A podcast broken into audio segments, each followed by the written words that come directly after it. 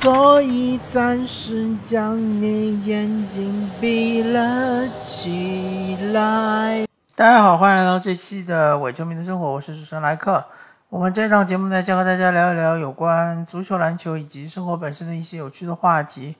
那么我们这一期呢，呃，主要跟大家聊一聊有关 NBA 的话题。这个话题其实我想了很久了，但是一直没有着手去聊。那么主要是想和大家聊聊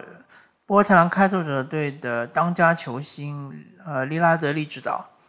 那利拉德利指导他的技术特点大家应该非常熟悉了，超远距离三分球，挡拆神器，然后呃，季后赛五十分的这样一个代表作。好像是扛着球队砥砺前行，但是球队永远令他失望。那么这个赛季呢？其实休赛期利拉德对球队非常不满意啊，呃，要求球队就是立刻做出改变，否则的话他可能就会选择离开。当然，利指导的合同其实还有很长的年年份啊，呃，好像还是还还有四年的样子。但是大家也知道，现在联盟是一个球星的联盟嘛，球星说要走，你这个球队强扭的瓜不甜，你也没有办法完全留住球球星的心嘛。就像最近刚刚发生的本西蒙斯的闹剧一样。当然，利指导是个明白人，他也非常精通人情世故，不像本西蒙斯是个愣头青。呃，就要跟球队对着干，而且撕破脸皮，把这个事情闹得越大越好。而利指导他是呃，是走一条相反的路线，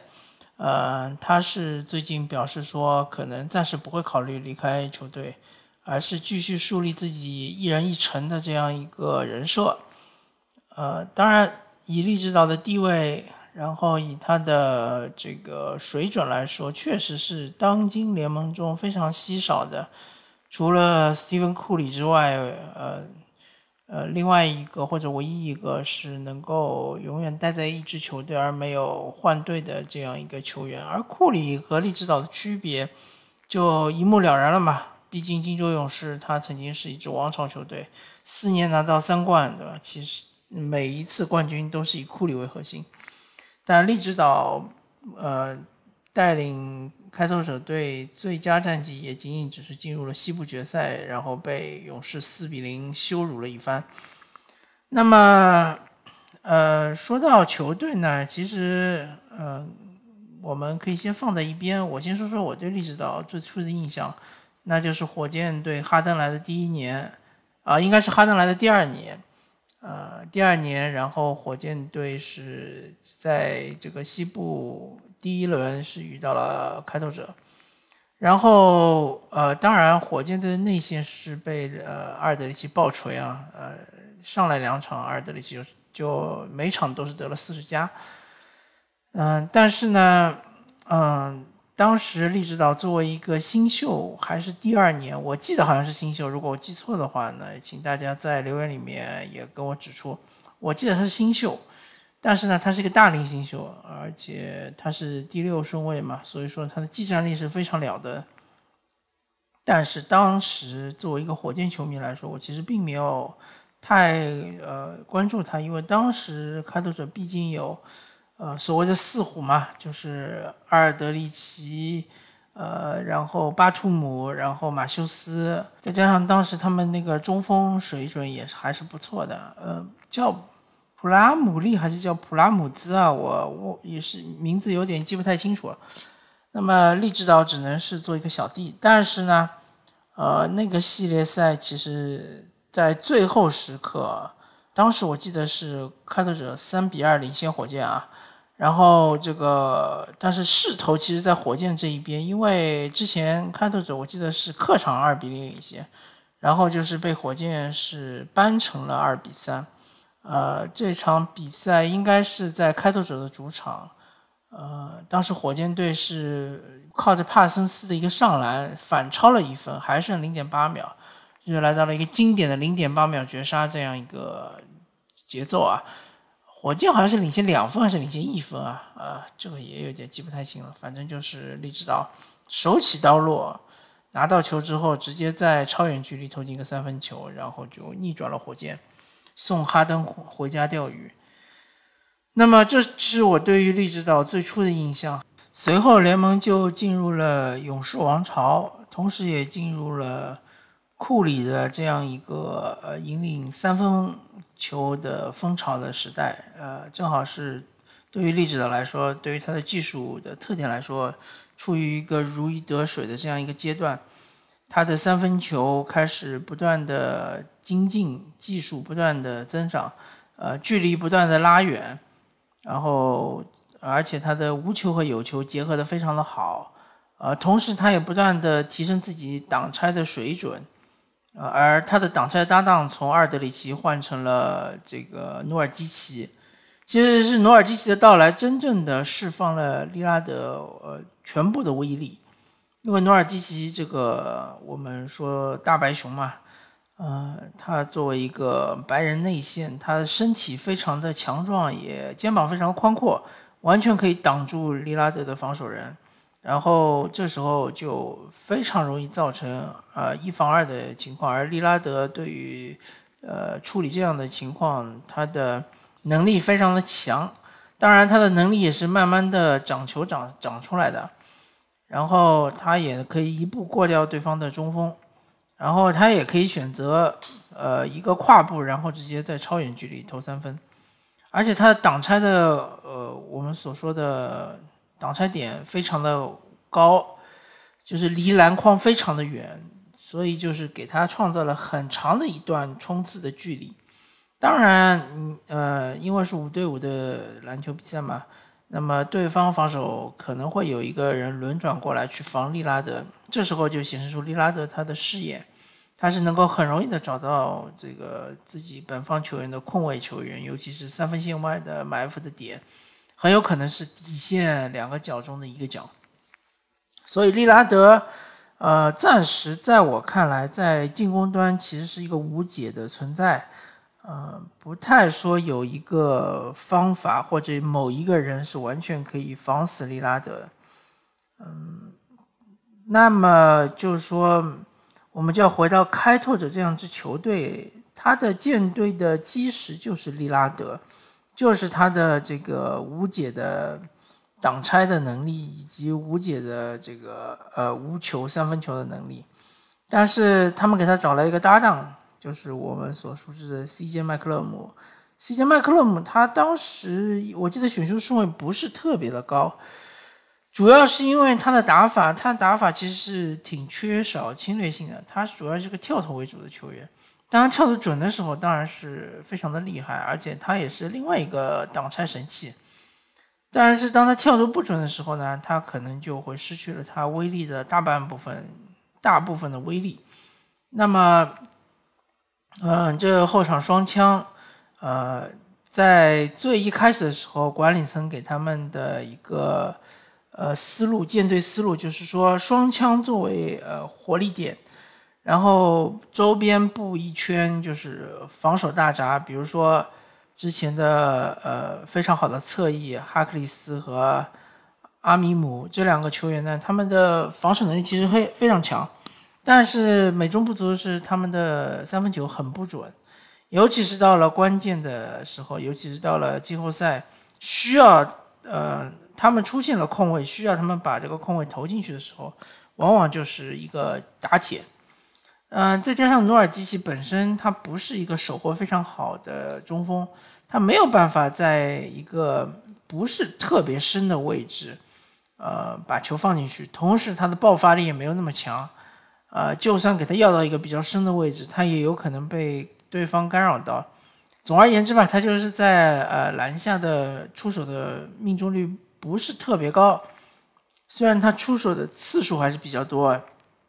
主要是利指导和 CJ 喂球喂的还是不错的，但是确实他的把握机会能力不是特别强。那么这就造成就是，比如说。最典型的就是当年那个开拓者以西部第三面对鹈鹕的西部第六，被这个呃浓眉哥和霍勒迪这两位当世的呃目前的这个总冠军获得者的呃最强防守队员深深的给夹死了。就是利拉德拿球，那么这个霍霍勒迪和这个呃安东尼戴维斯，其中有一个人就缠着他，然后另外一个人就在内线扫荡，然后还会过来一个人进行包夹，让利拉德把球出出来。出出来之后呢，霍勒迪会很快的回位，然后就造成就是说完全没有多打少的局面，或者说造成了多打少，但是往往是变成了挑战安东尼戴维斯。那么大家都知道，安东尼戴维斯这个扫荡能力啊，包括他的协防能力非常非常的强。呃，同时 CJ 如果拿球的话，一样也会进行包夹，就是变成了开拓者无法破包夹，那就变成了呃，开拓者原来是一支攻守相对均衡的球队，但是由于他们进攻端的一个短板被对手抓住了之后呢，他们就变成了无法进攻的球队。呃，无法进攻就会导致防守端，无论是利拉德也好，是 CJ 也好，他们没有一个人是防得住朱霍勒迪。然后在另外一边来说，安东尼戴维斯这个锋线球员又太过高大，阿米姆和哈克利斯这两个呃锋线大闸，他们其实是更适合防相对来说呃没有那么呃高大、没有那么强壮的锋线球员的，或者他们可以防一防后卫。但是像遇到兰纳德啊，或者是像遇到安东尼戴维斯这样的球员呢，还是比较吃瘪的。那么，然后他们就被，呃，下课上被这个鹈鹕横扫四比零，四比零啊，是非常耻辱的。首先是先输两个主场，然后再输两个客场。那么这场比赛之后呢，开拓者就痛定思痛，他们就拆掉了他们的锋线两个大闸，然后就换来了两个呃进攻型的球员，呃，最后最后的结果就是形成了去年他们的锋线球员是一个是呃凯莫安东尼、甜瓜安东尼，呃，进攻万花筒，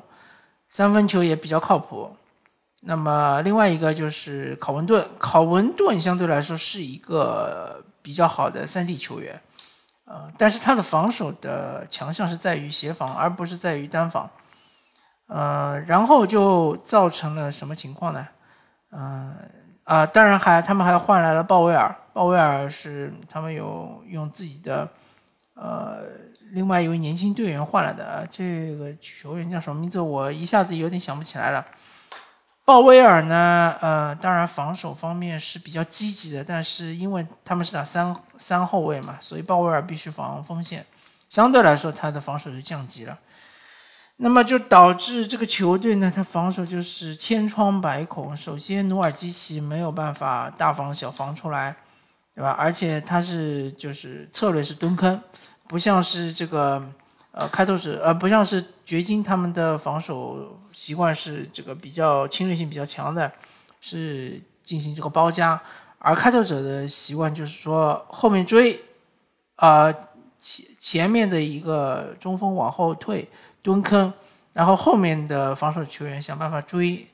呃，然后或者是挤过，那么就造成就是说。开拓者在在面对掘金的时候，这个防守真的是稀烂来形容。尤其是努尔基奇下去了之后，换上来的中锋是坎特。呃，坎特这个球员，反正防守是无法指望了。那么整整个球队来说，真正防守够看的也就考文顿一个人。但是考文顿又当爹又当妈，真的没有办法把整个开拓者的防守这个给支撑起来。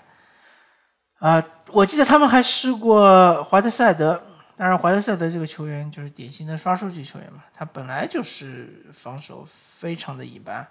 而且意愿也很差，呃，那么就造成就是说上个赛季也是非常耻辱的被掘金淘汰。为什么说掘金西部第三淘汰开始西部第六是耻辱呢？因为掘金的二当家，呃，贾马尔穆雷是赛季报销。然后掘金队他等于是一个七百分之七十实力的掘金队，来打你这个百分之一百实力的开拓者，最后开拓者还是被淘汰了。这个在我看来确实非常不应该。那么可能很多人就要说了，哎呀，还是利指导身边的人不行啊，这个卧底太多啊，或者说都是来演利指导的。那我还不是这么看的。我觉得利指导进攻当然是没有问题，对吧？进攻端确实无解的存在，呃，对面防守资源需要有很大一部分倾斜到利拉德利指导身上，尤其是你看这个掘金，它本身防守资源就不是非常多，在他打开头的时候，很明显，特别尤其到了后面，嗯，第四节或者是甚至于加时赛的时候，基本上全是。呃，利指导一拿球，所有人对着他都盯着他看。当他把球传出来，当然就是拿空位了，对吧？但没想到这个 CJ 空位投不进，这个呃考文顿空位扣篮扣飞，对吧？这个确实不能怪利指导，但是我们还是要从体系上来说，利拉德你作为一个呃，你名义上是个空位，对吧？但是从身高上来说，你其实是一在防守端是一个二号位。因为 CJ 明显身高，呃，应该是一米八十几吧，肯定没有到一米九，而利拉德是超过一米九的。那么从防守上来说，你肯定是要防二号位。呃，CJ 这个球员他的防守确实不是特别好，但是他防守是足够积极的，尤其其实他防控位，比如说你让他防个库里啊，或者是防个呃这个比较灵活的个子比较小的莫兰特这样的球员。他还是能防一防的，尤其是如果说对面挡拆的质量不是特别好的话，他甚至还能挤过。啊，当然你如果让他在回到内线去护框，那肯定是不行，对吧？但是励志岛的防守就是我要说的这一点，在你指望你的球队的其他球员来帮助你防守的时候，你自己的防守到底做到什么程度了呢？啊，在我看来是非常非常不够的。呃，一支球队在拥有力指导的时候，他的进攻其实一般是不太会有问题的，除非像出现当年季后赛面对鹈鹕这种极端情况的，对面有两个大闸，一个内线一个外线，而一个内线的大闸又是呃移动能力非常出色的，可以呃到处救火、到处扫荡的全禁区覆盖的这样一个内线，呃，那大部分情况下是不存在这样的配置的啊。呃，当然雄鹿也是这种配置，但是你开拓者你也碰不到雄鹿嘛，对吧？所以说这个呃，利指导进攻端在球队中呃作用非常大是没有问题的，但是他防守的问题非常大。呃，同样作为是怎么说呢？双核或者单核的一个超级巨星，詹姆斯哈登其实是常常被大家诟病说防守非常差。那么詹姆斯哈登的防守。差在哪里呢？和利指导是不一样的。詹姆斯哈登的防守，他差在他的无球防守，很容易走神。因为一般情况下，大家要理解，呃，一支球队他的进攻核心，呃，大多数情况下，教练是希望他能节省体力，尤其在防守端节省体力，在进攻端能够发挥作用嘛。所以说会找一个，呃，进攻能力不是很强的球员让他去防。那么这种球员一般就是三 D 球员，或者说是。呃，这种空切篮下的球员，那么所以像詹姆斯哈登，他往往就是防那些无球的球员，就球不在手，球在手的时候他已经出手了，或者说球已经被他呃扣进了。那么詹姆斯哈登在这种情况下，他的防守很容易走神，眼神防守，或者说对方做一个什么无球挡拆，他很容易就直接被对方过掉。但是如果说你想挑战詹姆斯哈登，你想要一对一过他，你一对一吃他，一对一背身单打他，那么其实詹姆斯哈登的防守是很强硬的，尤其是大家也看到了，哈登对于字母哥的防守是非常好的。呃，一个是对字母哥，还有曾经就是说火箭打湖人的时候，哈登是用来防安东尼戴维斯的。也不比其他球员防安东尼戴维斯更差，我可以这么说，不比塔克防的更差。呃，同样就是说，哈登也可以防杜兰特，对吧？也防过，呃，也可以防呃勒布朗詹姆斯。像哈登这样的球员，其实如果说呃拿他出来单防的话，他的防守能力是绝对是被低估的，而且是你越是打他，他的防守就提升的越是高。当然，他的体能也是有限的，因为火箭队操哈登操的太厉害了，所以如果说防守端投入太多太大的精力的话，确实是可能会影响进攻端。那么利拉德他的情况呢，就是说无球可能还好一点，因为毕竟他体重轻嘛。啊，最近当然是增重了，因为他要要打更多的挡拆，啊，而且突入内线的次数也更多。但之前的话，他可能还稍微轻一点，所以他无球的脚步移动还是比较快的。但是让他防有球，尤其是防顶级控卫的话，确实防不住。像欧文啊、哈登啊，呃，像是比如说，呃，也不用呃超级巨星这种类型的，比如说肯巴沃克啊。比如说，再让他防一些身高比较高一点的，像塔图姆啊，呃，保罗乔治啊，然后像我就不说那些重型锋线了吧，就稍微呃身高比他高，但是呢，呃体重也没有那么大的锋线，他也防不住。反正就是说，利拉德在整个开拓者的防守端是一个呃软肋的存在，而且这个软肋 软的有点厉害。呃，对面只要找一个挡拆手能够换到利拉德面前的话，基本上就是，呃，基本上就是能够拿到很好的结果。那么这一点呢，其实呃，对于开拓者就很难办，因为开拓者就要在防守端想办法藏里拉德，但是他们又有一个 CJ 麦克勒姆，那就要藏两个人，那这三个人要特别能防，对吧？那我就让我想到这个火箭队最顶峰的、最鼎盛的时期，就是哈登、保罗，呃，加三个锋线的这个死亡五小。当时三个锋线是塔克打中锋，呃，这个呃阿里扎打大前锋，然后再加上呃嗯，再再加上巴莫特，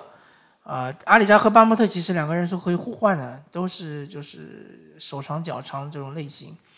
然后在这种情况下，他们确实很强，死亡五小嘛，呃，可以和勇士队比拼一下。然后他们这个还有呃锋线球员，其实像像阿里克戈登和这个詹姆斯哈登，我一直认为是锋线球员。虽然他们身高不足，但他们的体重是很足的。那么其实这两个球员是呃也是呃防守非常的。就戈登其实比哈登要防守要更好，因为戈登不太容易走神。哈登呢，嗯，勉强说那个时候防守还是比较积极的。那么再加上保罗，对吧？保罗本身就是以防守著称的一个控卫，而且以他的体重来说，也可以稍微顶一顶，像是克莱汤普森这样的球员，像是比如说利文斯顿这样的球员，保罗也是可以顶一顶的。那么这种情况下。等于是整个主力轮换阵容里面，呃，当然还包括当时还有加德格林，好像，嗯，还有谁啊？反正就是主力轮换阵容里面主要的防守软肋就詹姆斯哈登一个人，那么这个是可以藏的，是可以把它藏起来。甚至如果你非要说克里斯保罗身高比较矮，也算是个防守弱点的话。那么这三个锋线球员是完全可以罩罩得住这两个后场球员的，而开拓者的阵容很明显是罩不住的，因为他们毕竟是有一个大中锋，对吧？这个大中锋本身在现在篮球里面就是一个防守软肋，尤其是面对投射能力比较强的挡拆型的球员。嗯，而且他们上赛季还有坎特这样一个防守奇葩的存在。所以我怎么说呢？呃，我的意思就是说，利拉德，你想要争冠，对吧？你想要我不管你走也好，不走也好，留在开拓者也好，你必须要提升自己的防守能力。呃，至少要达到一个怎么样的水平呢？就是说，对方不敢随随便便换到你面前来单挑你、单吃你，或者对方单吃你的时候呢，非常的吃力，效率并不高。觉得这样并不值得，对吧？那这种情况下呢，开拓者他的防守呢，可能会提高一个台阶，提高一个档次。否则的话呢，他们换来换去，其实考文顿是一个不错的防守球员。他们这次换了小南斯，对吧？小南斯可能比起呃努尔基奇来说，大防守的能力更强一点。但是换来换去呢，其实作用不是非常的大。呃，还是要老大身先士卒，是吧？呃，老二其实由于先天不足也没办法，对吧？但是你利拉德毕竟一米九十几的身高，呃，不管怎么说，你防个二号位，对吧？还是应该是可以稍微起到一点作用的。好吧，那么这期的伪球迷生活就跟大家聊到这里，感谢大家收听，我们下期再见，拜拜。But I'll think of some way to get him back. After all, tomorrow is another day.